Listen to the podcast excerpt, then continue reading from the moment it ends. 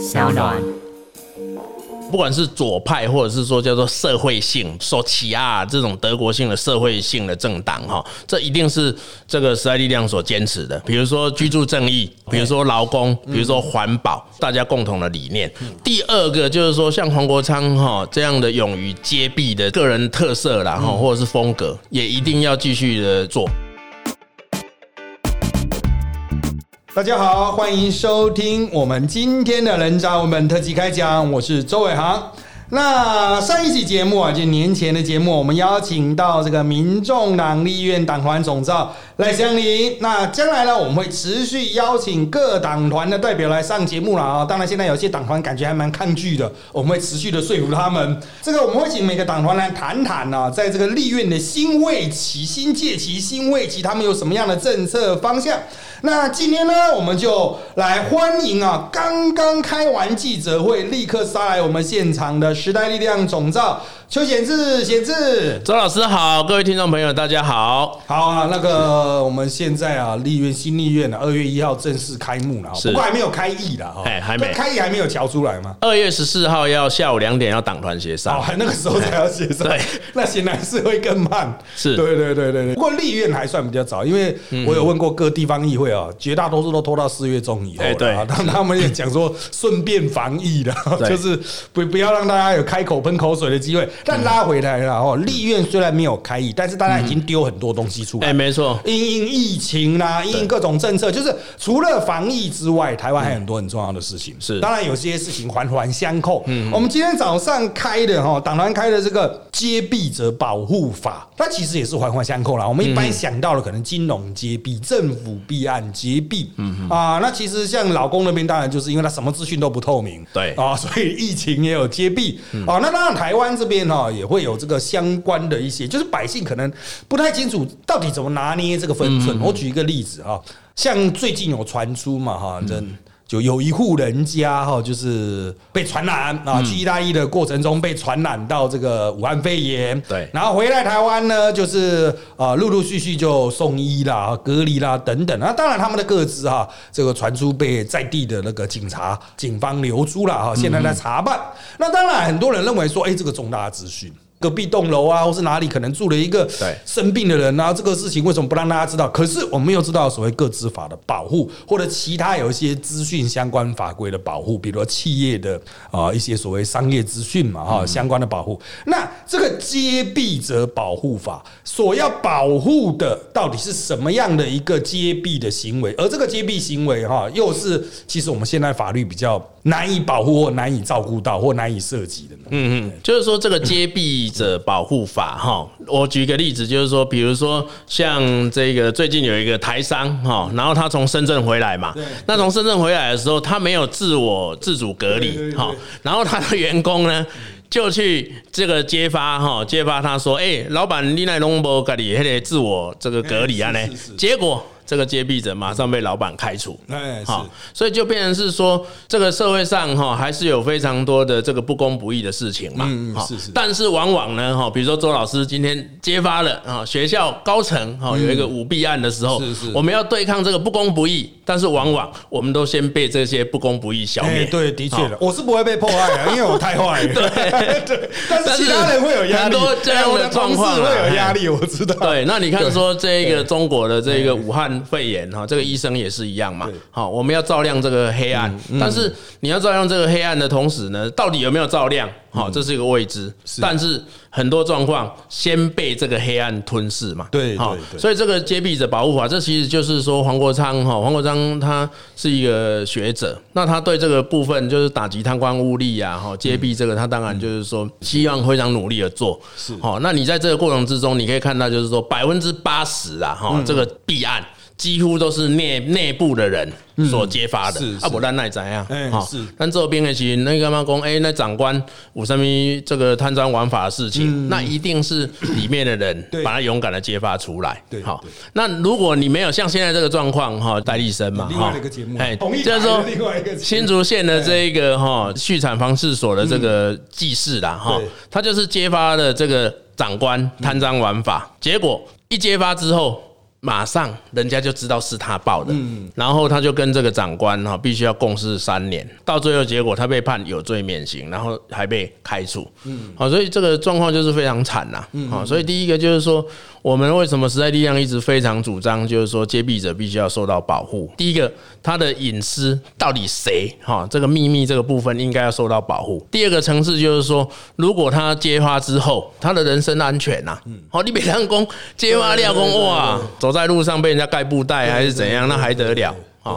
那第三个当然就是说他的工作权的保障。那那哪揭发料？不管是私人企业，因为时代力量的版本跟行政院的版本很大差异，在于说行政院的版本它是只有公部门，对，只有揭发政府。啊，那哪的就包括私部门嘛？是。啊，另外一个就是说代医生条款，就是说，哎，那是因为你揭发这个弊案哈之后被判有罪。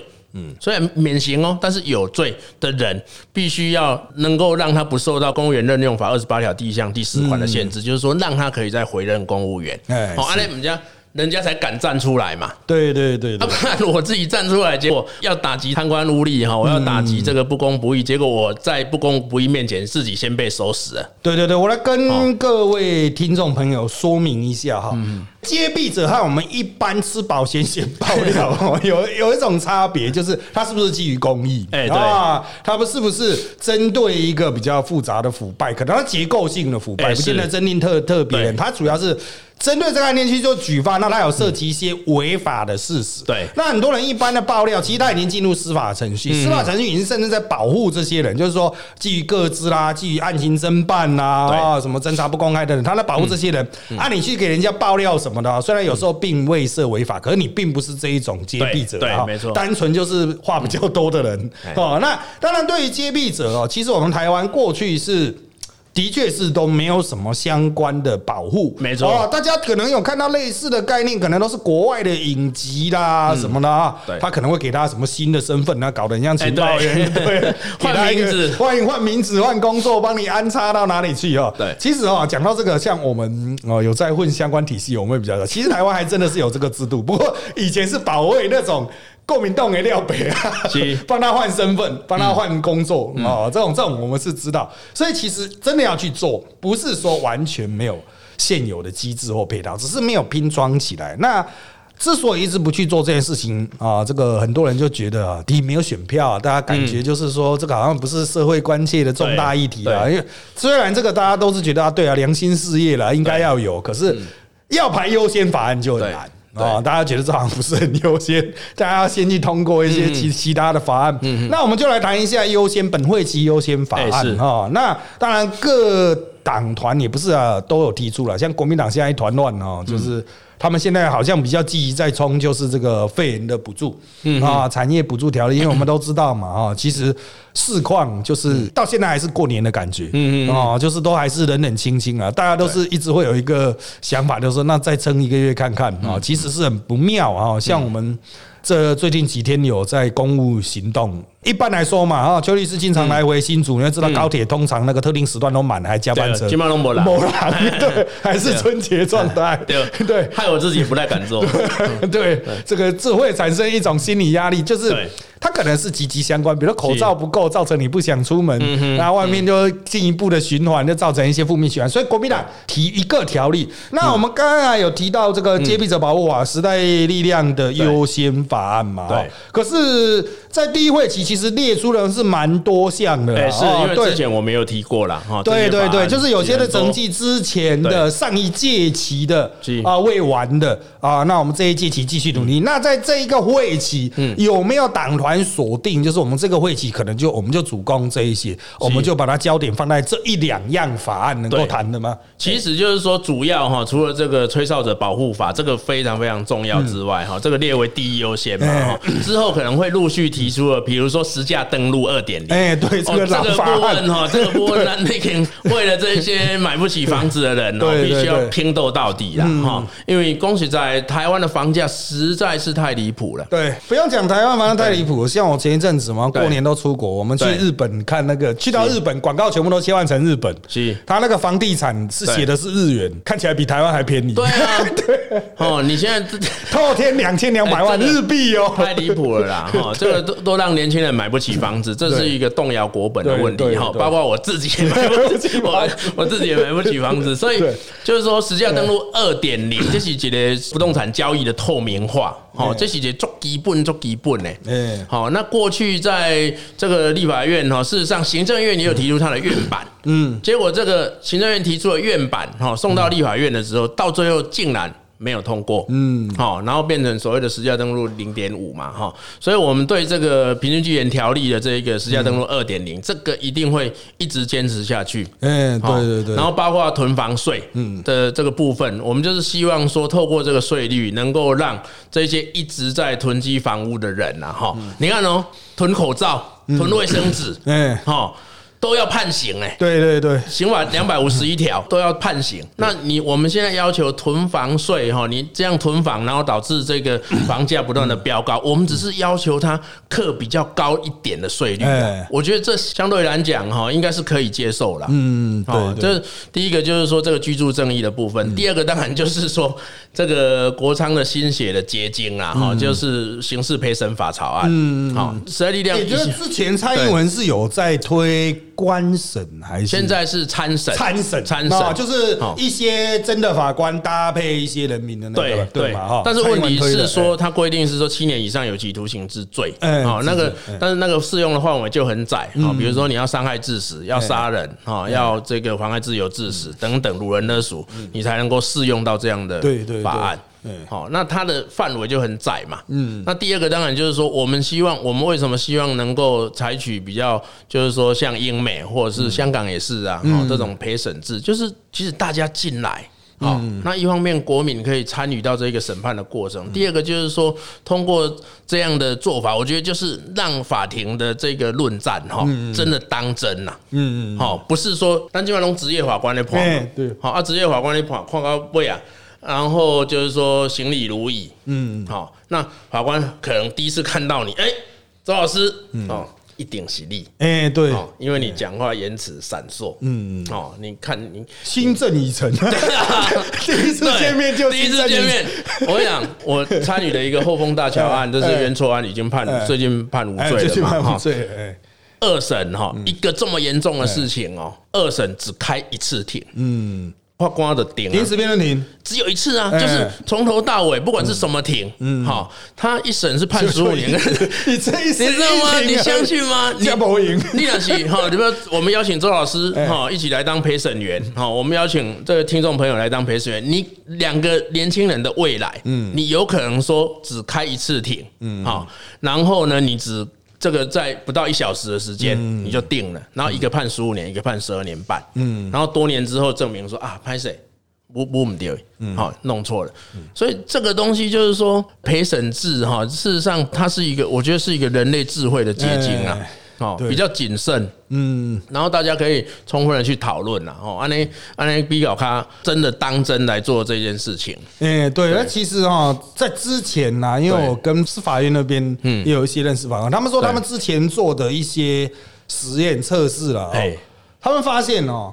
因为他们现在参审是就几个法官，三个法官搭其他的一些的，就是被邀请来的社会贤达。对，实际的结果哈，他们说根据他们的做出来的几次，好像是社会贤达比较容易心软，就是大家一般觉得百姓会说哦，这都死刑，这都死刑。可是你真的坐在那边的时候。好像职业法官对。他就会比较，因为他比较有经验，他会觉得说你少唬烂我，你这是我看过第两百三十五个 跟我唬烂的。哎，没错，你你讲到这个哈，哎我不知道你教学生啊哈有没有这样的经验，就是说。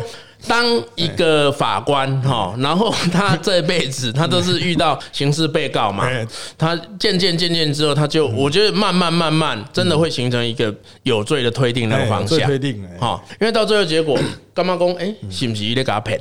那这不是跟上次那一个很像哎，？对对对，好，那如果一旦有一个先入为主的观念的时候，很多很多冤案都是这样啊。哈，因为我看到你的时候，我就觉得说，嗯，你你感觉就是坏坏。嗯，好，那我感觉你就是在说谎。一旦有这个先入为主的观念形成的时候，好，一去不复返。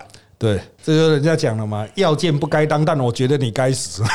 对，这种主观意志哦，它其实是来自经验的塑成啊，是。就是因为他做真的很久了，对。哦，那十几二十年，他做到甚至高院的那一种哦，那么很久，久了他看的多了之后，他就形成了，就是有时候会蛮僵化，就是我们一般讲的偏向比较固定的模式在走，是。因为他有业绩压力，大家都知道台湾的法案那个案子哦，是。那高到不可思议，案量很高，是。所以他就是倾向速战速决，哦，所以才会有开一次庭的那种开一次庭啊，开开一次庭就管了嘛，哎。哦啊，所以这个就是 是一个很大的这个开一次庭的。意思哦，可能一般观众可能不太懂啊。实际上呢，他们三个法官可能就讨论一下，对。哎，他们就决定了，就决，就三个人都是有共识，但也不见得是三个有共识，对。可能就是一个有很强烈的主观，另外两个觉得好了好了好了，对。就这样这样。哦，上面没有意见就盖上，就是。就是这样出去了。在某种程度上去调整司法制度，哎没有错。啊然后让有更多的意见能够参与讨论，那不管结果最后判出来是怎么样，对。啊，总是让里面有一些新的东西进去刺激很重要，嗯。不然司法很容易就是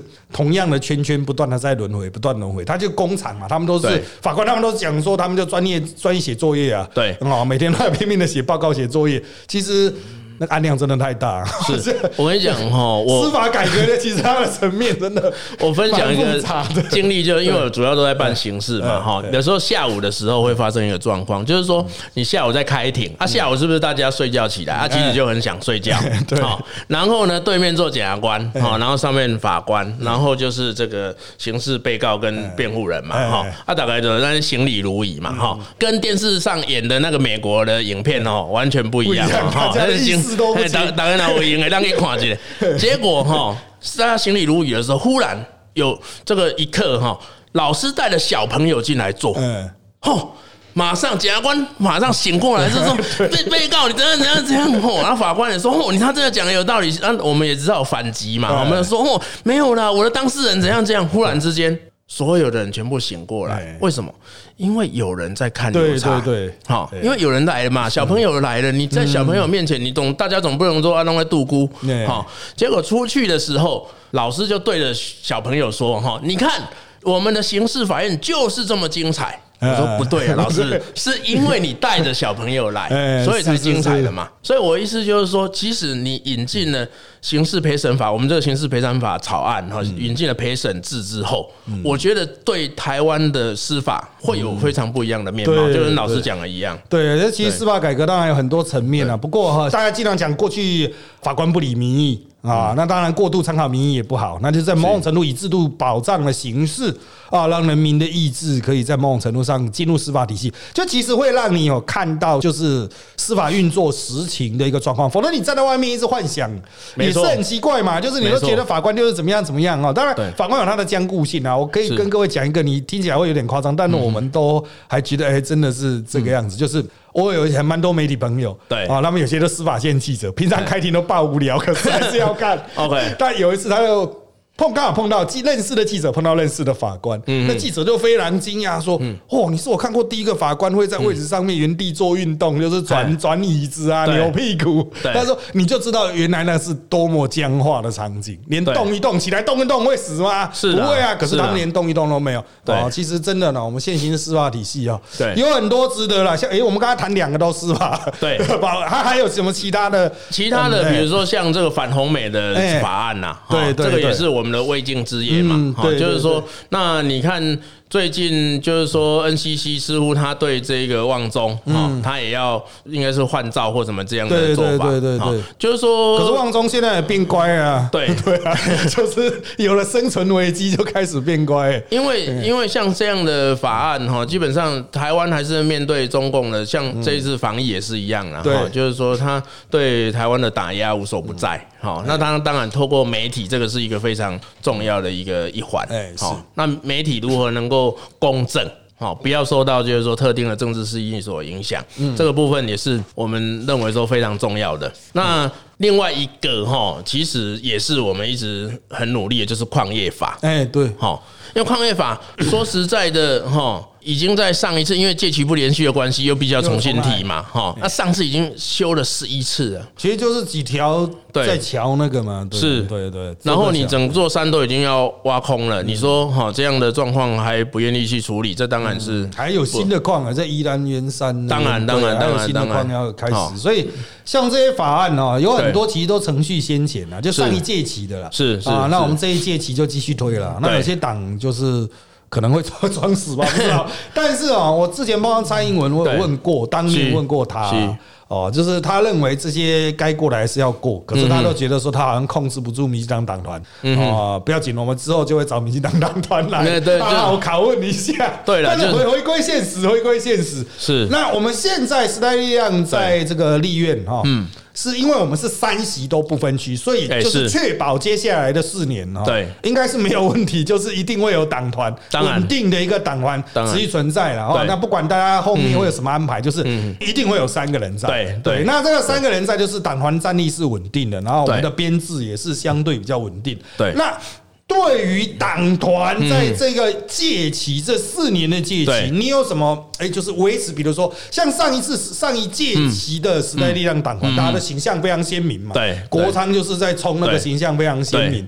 对。那在这一届啊，很多人就会想说啊，能不能维持王国昌这样子的那种对。鲜明的那种形象？啊？那当然有人会批评时代会不会太左？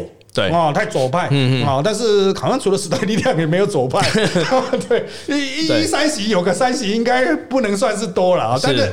有没有对于这四年的哦一个比较大方向的规划？就是我们要做到什么样，对维持什么声量？成绩王国对昌路线，还是说，哎，我们要走一个新的路线出来？应该是这样讲哦。刚刚老师讲了没错，不管是左派或者是说叫做社会性比较受起啊这种德国性的社会性的政党哈，这一定是这个时代力量所坚持的。是哈，比如说居住正义，比如说劳工，比如说环保，哈，就是说欧洲在政党分类上所谓的社会性的政党哈，这一定是大家共同的理念。第二个就是说，像黄国昌哈这样的勇于揭弊的这样的一个，不管是个人特色啦哈，或者是风格，也一定要继续的继续的做。对好，因为事实上他也交代了，他也尽余余案未结啦哈，像普悠玛哈之类的。那为什么今天哈第一场的记者会就是说这个推出这个法案是吹哨者保护法，嗯事实上也宣示了我们就是说重视揭弊的这个决心呐是，那第三个，我觉得黄国昌哈比较。就是说，因为他揭弊的形象非常鲜明哈，那他比较不会受到大家注意的时候，事实上他是一个非常认真的学者，嗯，所以你可以看到我刚刚讲的刑事这个陪审法草案啊，还是也心血结晶啊，好一一组，黑的，我记得我回国的时候哈，二零一一年的时候，我跟着罗秉成律师去那个司法院开会的时候，那时候苏永清哈副院长他在弄这个国民党在弄这个所谓的官审制。那事实上，很多司法院的这个厅长哈，或者是说这些院长都在用黄国昌的资料，就是说他着力的这些法案，像吹哨者保护法，像这个刑事陪审法草案，然后就是说许多我们之前已经提过了这个主张。那事实上，我觉得那个法体系哈跟那个概念都非常的清楚，当然要继续努力嘛。好，那。剩下的部分，比如说像这个陈嘉华老师，他长期在环保好各方面的努力嘛，好像他最近就跟尤院长提一个要成立环资部哈，那也获得尤院长的。那好像是尤院长以前自己说哎，对对对对，他在当行政院长的时候，他是那个永续会的委员对对对。哈，陈嘉华老师。所以就这个部分，当然哈，环境的部分啊，或者是说王婉玉委员，他这种这个他是司改国事会议委员，也是一个犯罪备案的家属嘛哎，是好，所以侧重在这种犯罪被害人的保护啦，哈，弱势的保护或者是社会安全网这个部分，当然也是非常非常的重要。那我自己想要。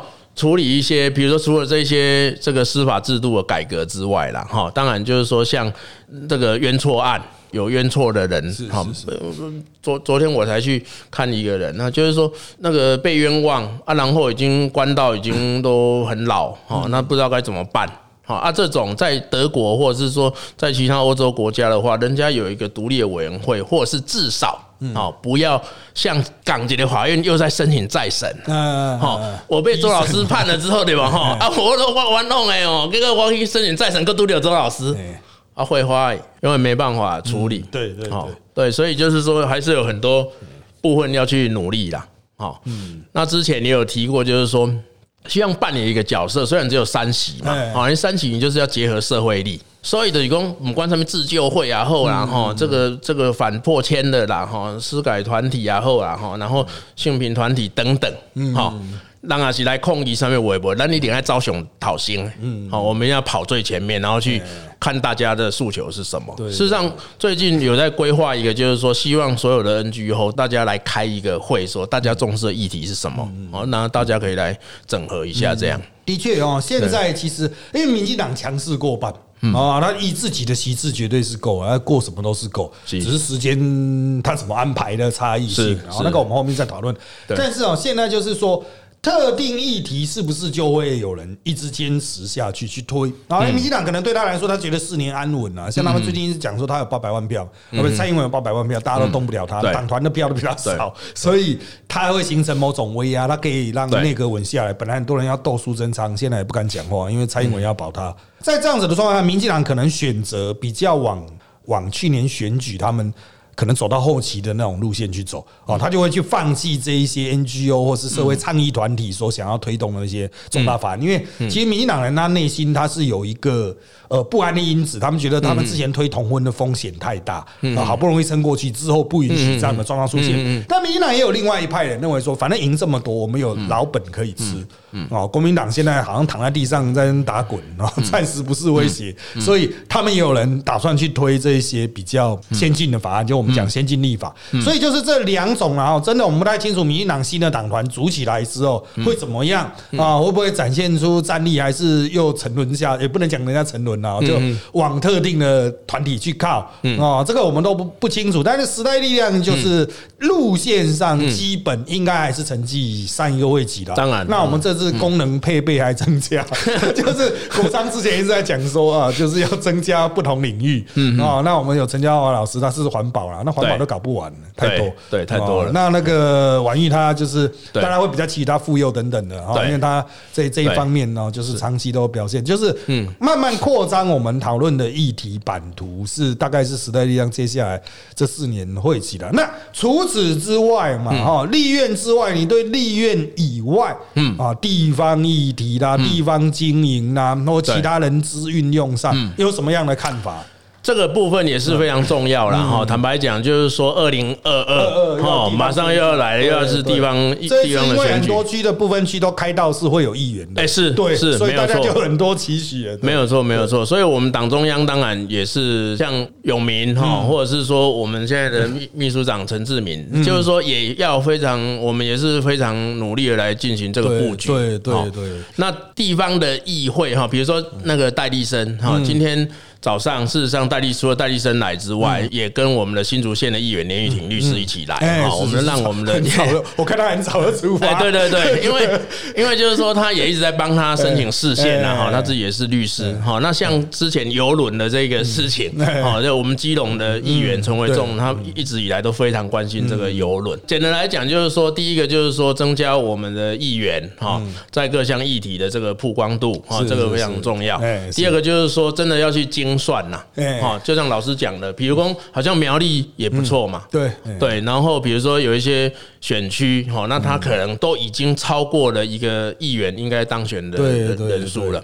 对，那个其实都是会有一些人下去某种程度经营啦，哦，就对。因为你总不能所有人都挤在台北，需要 需要需要需要。台北虽然是资讯要冲啊，不对。过呃，这个地方经营哦，其实也是后续延伸的关键啊。是。就像人家讲之前讲时代力量啊，泡沫啊，泡沫啊，对。那地方十十几个议员就很不爽，啊，没戏啊，没啦。空到泡沫啊，这这个呢，让得有一百零九万票哈哎，表示公嘛是金姐做这人哈，真的很也很支持啦。说实在的。对的，对。好，那你说像 比如说在竹东哦，我前最近才去竹东，哎哦，这个原来在这里这么多的时代力量的这个政党票。哎，对对对哎对，，所以这就是要好好的经营。对，好好经营，那就是可能就会有一些比较优秀的年轻人是。啊，对，这成绩政党的形象啊，对。啊，继续在地经营了啊。对。好，那当然回到新的立法院，新的立法院啊，这个是尤熙坤了哈，是。实力是党团是支持，院长是支持他了啊，尤熙坤。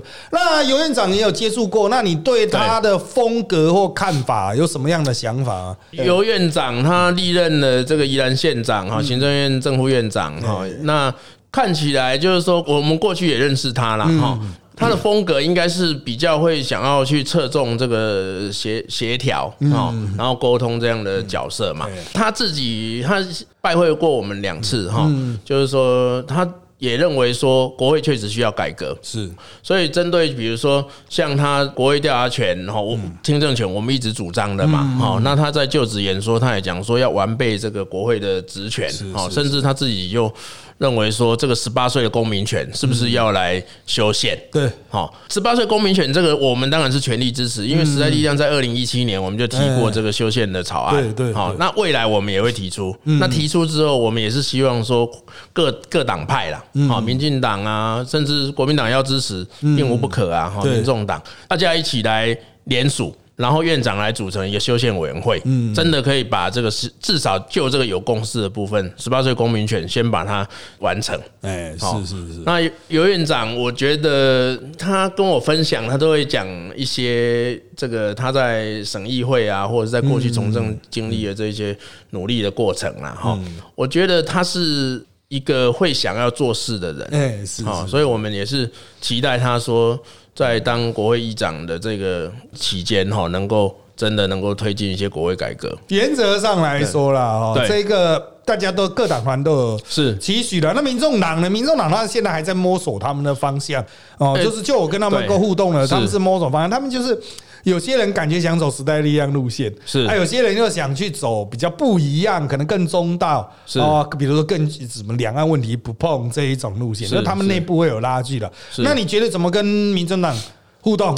因为各个政党哈都一样啦哈，当然就是看议题，根据议题来做，就是说到底要是要怎么来处理。好，比如说十八岁公民权这一题，看起来就是说民众党也支持嘛，嗯，那。民进民进党甚至连国民党恐怕也支持，嗯，哦，那这个部分大家就可以合力来看看能不能促成这样的修宪。国民党如果是江启臣拿到的话，他应该会支持十八岁公民权，他应该是会，应该是会，但他有时候会突然改变，我们很难拿捏。是啊，对对对，就是说国民党如果愿意舍弃哈，他这个他们应该我讲他们策略，他们应该会绑那个境外投票。啊，他们应该会想要绑这一个。是。啊，就是不在籍投票这一种，因为那个过去他们就是绑的两个一起要绑，要协商啊，柯总。那都不肯啊，就是这样给你过的话，他就是变成中国那一边的台商也可以投，你要怎么处理？对啊，但是我如果这样的话，就又又是回到原点嘛。对，就是之前就是因为这个样子，所以一直回到原点，就没办法过修宪必要的嘛。是啊，能够有共识的部分呢，对对，就尽量，比如说就先设定这个先谈过，营造一个比较好的气氛啊。不过也是要看林徽州的想法，因为国民党现在有点双头马车哦，不太清楚。不过林徽州光我看光是弄五十万亿元就够他忙。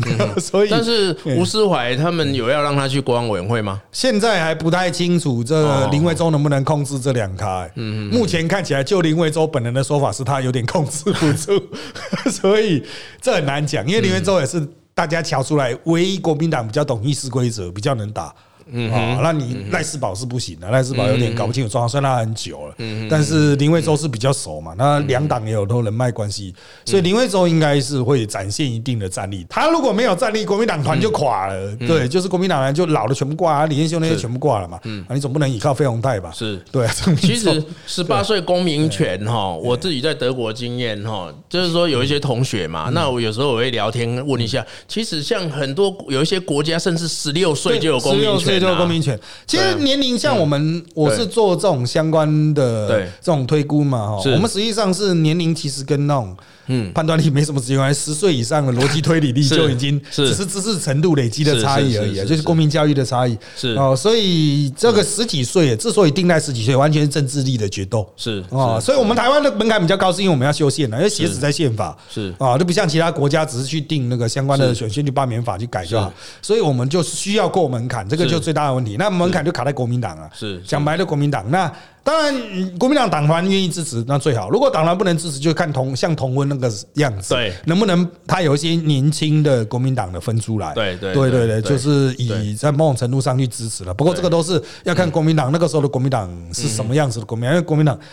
现在真的是乱成一团了，我们都不知道他们会怎么办。三月七号搞不好投完都还不太确定了。哦，目前看起来好像江启臣出来的机会大一点，嗯，可是他是不是强势的党主席哦？对这个这种国民党跟其他政党都不太一样，很难讲。好，那当然大家在这个之外呢，我们立院最近的议题几乎啦，百分之七八十都围绕着武汉肺炎。哎是。啊，什么这个就是我们刚才讲的，国民党要推的条例，嗯啊，这个这个要补助台商啊，补助我们本土的企业，看能不能渡渡渡过难关啊，这个可能也是可以讨论。不过对。他好像一弄，几几百亿啊，五百亿还是多少亿？哎上一次 SARS 是五百亿啦，对对对。对。可是这个规模应该不止 SARS。现在的问题，国民党的问题就是说，哈，他是是是说实在的不太认真呐，哈，他就把这个 SARS 的条例把它抄一遍，哎好，但是他没有注意到一件事情，就是说，事实上在 SARS 的条例通过之后，对不对？哈，那暂停条例之后，我国的这个灾害防救法也做了修正了，哈因为经过这么多年了嘛，啊，传染病防治法也做了修正了，对结果。就是说，抄法条的人不知道说，这中间已经做了修正了。这跟他们党团就战力变弱有关系啊。对了对对对就我之前讲说他们要强化智库，马上有国民党人跟我讲说，那哪叫智库？所所以就这个他们这点是很弱。就是说，就是说，他至少要知道啦，哈。比如说，他如果说你可能就是说要注意到说法规已经有做一些修正了那时代力量事实上对这个议题哈，我们也是认为说，好，那如果有一些是灾害防救法的部分，嗯，好，那是不是就就灾害防救法的部分，把它弄一个常设性的，不要每次都在暂停条例嘛，嗯，好对，那你可以在灾害防治法里面做修正，好嗯，那这个传染病防治法也是一样，好，有一些学者哈，像成大的法律系教授许哲天也认为说，传染病防治法里面有一些问题，哈，比如六十二条有一些问题，那你可以把这个把它修好嘛，那剩下的可能比较需要去做这个暂行条例的部分哈，就是这个所谓的企业的这个纾困啊，对，纾困的补贴方因案，为补贴方案，因为你必须要绕过这个公债法嘛。嗯，好，那到底要不要补贴？补贴的范围有多大？对好，然后你的钱估算出来，这都必须要经过这个行政院的正确的去估算跟精算。是是好，然后比如说，好，你现在精算的结果可能是我要针对交通，就不知道了哈，观光业啊哈，然后交通业必须要进行纾困的话，那那个金额是一个金额。嗯，好，那接下来再来讨论说，好，那这个钱要从哪里来？因为上一次是七十亿的自筹财款，嗯，好，然后四百三十亿事实上是举债。其实你从过去的例子，不管是八八风灾有一个特别预算嘛，嗯。好，九二一有一个特别预算，你会发现说，事实上它的执行率啦，哈，变到这哟，变到这，结果你看也迄个执行率非常非常低，嗯，好，所以你也要考量到说，第一的提供到底是不是需要这个钱嘛，哈，需要这个钱之后。好，第二个就是说，这个举债的这个这，或者是说这个裁员，好，也必须要来讨论。所以我们也是希望说，我们我从这个二月一号的时候，我就一直主张说，应该要尽快开议。那行政院院长在这个中央政府这个总咨询的时候，有一个这一个特别的专案来讨论这个中国武汉肺炎的这个问题。嗯，对对。好，这个是专门针对整体大格局了。那对于政府一直到现在为止啊，整体的防疫表现，嗯，哦，还有没有觉得哎可以去精进的，或是啊都还表现的还可以？就是说，陈时中部长哈，跟这个我们第一线的这个防疫人员、医护人员的这个表现哈，我们基本上就是给予高度的敬意哈，跟肯定了哈，因为这个真的是一个说实在是一个很辛苦非常困难的时期嘛。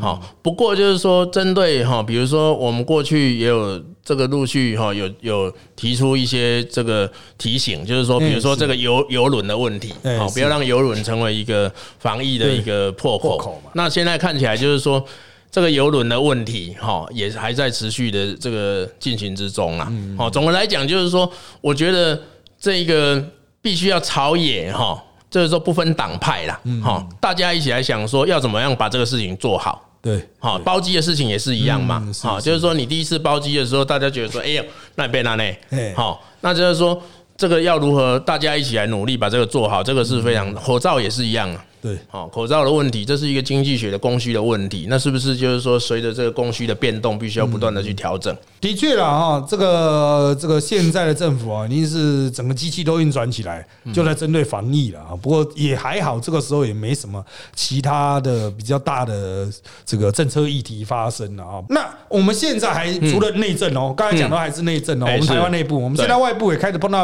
因为我们也断人家行，人家也开始断我的。对，其实断来断去有一个很大，大家都已经发现有一个因素，就是一个中国。哎，是，哎，对，这个就是比较比较复杂。你像我们在录音的这个当天的深夜了啊，前一天的深夜，菲律宾就宣布就断了。哎，是，就是台湾人不能去，菲律宾人不能来。对对对。啊，那当然，我们现在外交部还在协商沟通中。那怎么去把它处理到好？哦，这个当然就是比较作为监督者比较困难了。哎，是是。那对于哎，大家很多现在像我们其实有在地方上跑的，我们很多乡亲父老啊，大家不太懂政治，但是关心政治的乡亲父老说，要不要干脆趁机宣布改国号？对，你作为某种，比如说我们一般讲独派或台湾派的政治团体呢，都会受到这种选民压力，就是说啊，这中华民国就对，所以这个。感觉起来会变成一个议题，就一个中国的议题。然后国民党现在就是哑巴吃黄连，有苦说不出，是啊。那在作为其实像这种台湾派政党，其实也会有压力。是对。那委员会怎么看待这个压力？那觉得长远来说，因为这最后还是进到两岸议题嘛。对对，怎么怎么去把它做一个比较好的解决？我我我自己是这样想的哈，就是说。像过去的这个冬奥证明的时候，哈，就是说你用台湾的名字，然后这个参与这一些运动的赛事，好，比如我做爱看卡几维嘛，好，连圣马力诺在意大利里面有一个小国哦，点两万块哦，多去了，你可以跟圣马力诺，就德国对圣马力诺，按照的咱家讲哦，圣马力诺这个背板人的国家，一起这个国家，哦，像列支敦斯敦，哦，点两公瑞士的这个军队啦，哈，不小心哈。路过了这个列支敦斯敦哦，然后这个瑞士政府发表道歉声明啊，哈，不谁啊，张暗喜哦，我就心哈，见枪赛鬼。那类似这样的状况，欧洲不管是多小的国家，它都有它的国格跟它的尊严，好，所以台湾这样呢进呃经营的提供，它是一个不公平的对待嘛，这台湾两千三百万人都没办法去忍受。那现在的问题，我觉得会出在是说，当然要务实踏下脚下每一步。但是呢，你的自我宣称，我觉得这个是会，这是你可以做，是非常重要的。比如说这个 China Airline，我讲过很多次，我自己都是还要发通告说那个不是 China Airline，啊，一个 Air China 嘛，一个 China Airline，啊，那个也搞不清楚嘛。对，当无人机为这个法兰克福机场入来的时阵，哈，外国人唔知影讲，到底这是台湾的飞机还是中国的飞机嘛？所以。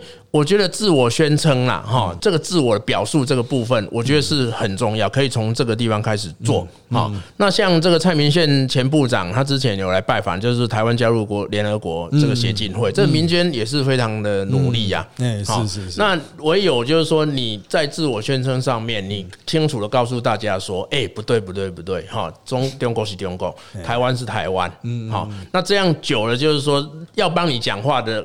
这个国际社会的友人哈，马靠我都赶紧站先了。哎，对对对哈，这个真的是自我认同的问题，又牵连到对国际认知的问题，真的非常复杂了。像现在民最近民进党政府的定调是叫做中华民国台湾，我还跟总统府那边的人沟通一下，我就说为什么你们会用这一个？他说啊，因为马英九也讲过，我们就可以用这个绑架国民党。我说这很难跟地方乡亲解释啊。像我最近下去嘛，跟乡亲就花很长的时间，对哦，在解释这件事情。就说啊，民进党他们是怎么想的？其实这种需要解释的东西啊，不够直觉的东西啊，你碰到这种大难来临的时候，其实你这条线就很难画下去。啊，这个是没办法跟政治发牌嘛。像冬奥证明，大家说啊，运动归运动啊，体育归体育，政治归政治比赛哈。啊，这防疫嘛是赶快啊，这是没办法。对对，防疫啊，搞到搞到通信到，不知道能不能办得起来。是好了，那当然我们今天的时间差不多就到这边喽。如果各位喜欢我们的节目的话，可以在三浪 A P P 还有 Apple Podcast、在 Spotify 上面订阅我们人渣们特辑开讲，并留言评分给我们五颗星喽。那我们就下周再见啦！谢谢大家，也谢谢周老师，谢谢各位听众朋友，谢谢，拜拜，拜拜。